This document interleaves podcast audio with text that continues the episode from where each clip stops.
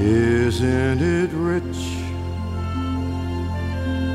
Are we a pair? Me here at last on the ground, you in midair. Send in the clowns.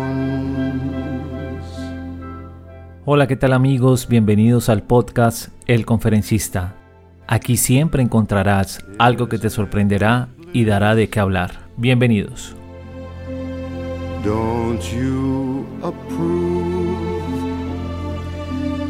One who keeps tearing around, one who can. El término easter egg hace referencia a la búsqueda de huevos de Pascua y se usa para describir chistes, referencias o mensajes escondidos dentro de películas, series o videojuegos. El uso del término huevo de Pascua tuvo su origen en el videojuego Adventure de 1979 para la consola de juegos Atari 2600, programado por el empleado Warren Robinet.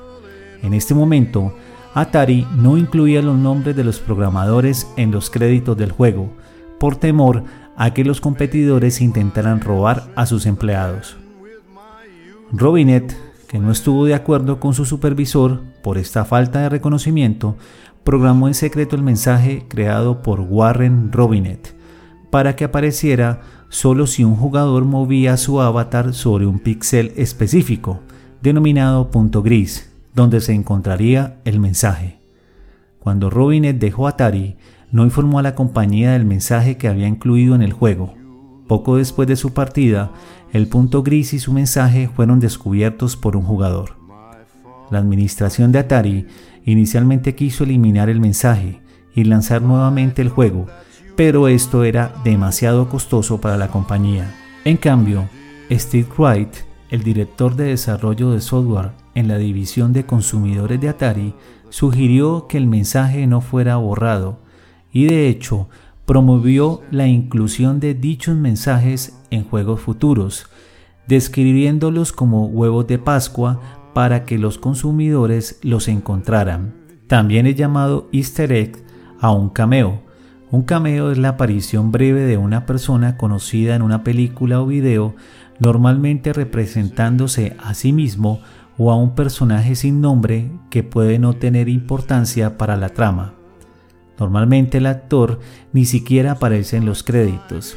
En sentido amplio, el término también se refiere a elementos inanimados que aparecen de forma reiterada en una película o una serie de películas. Existen numerosos cameos realizados para el cine y televisión.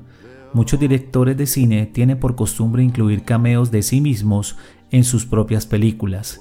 En ocasiones, cuando la película está basada en una obra anterior, cinematográfica o de otro tipo, el cameo da en hacerse con alguna persona asociada a esta obra predecesora.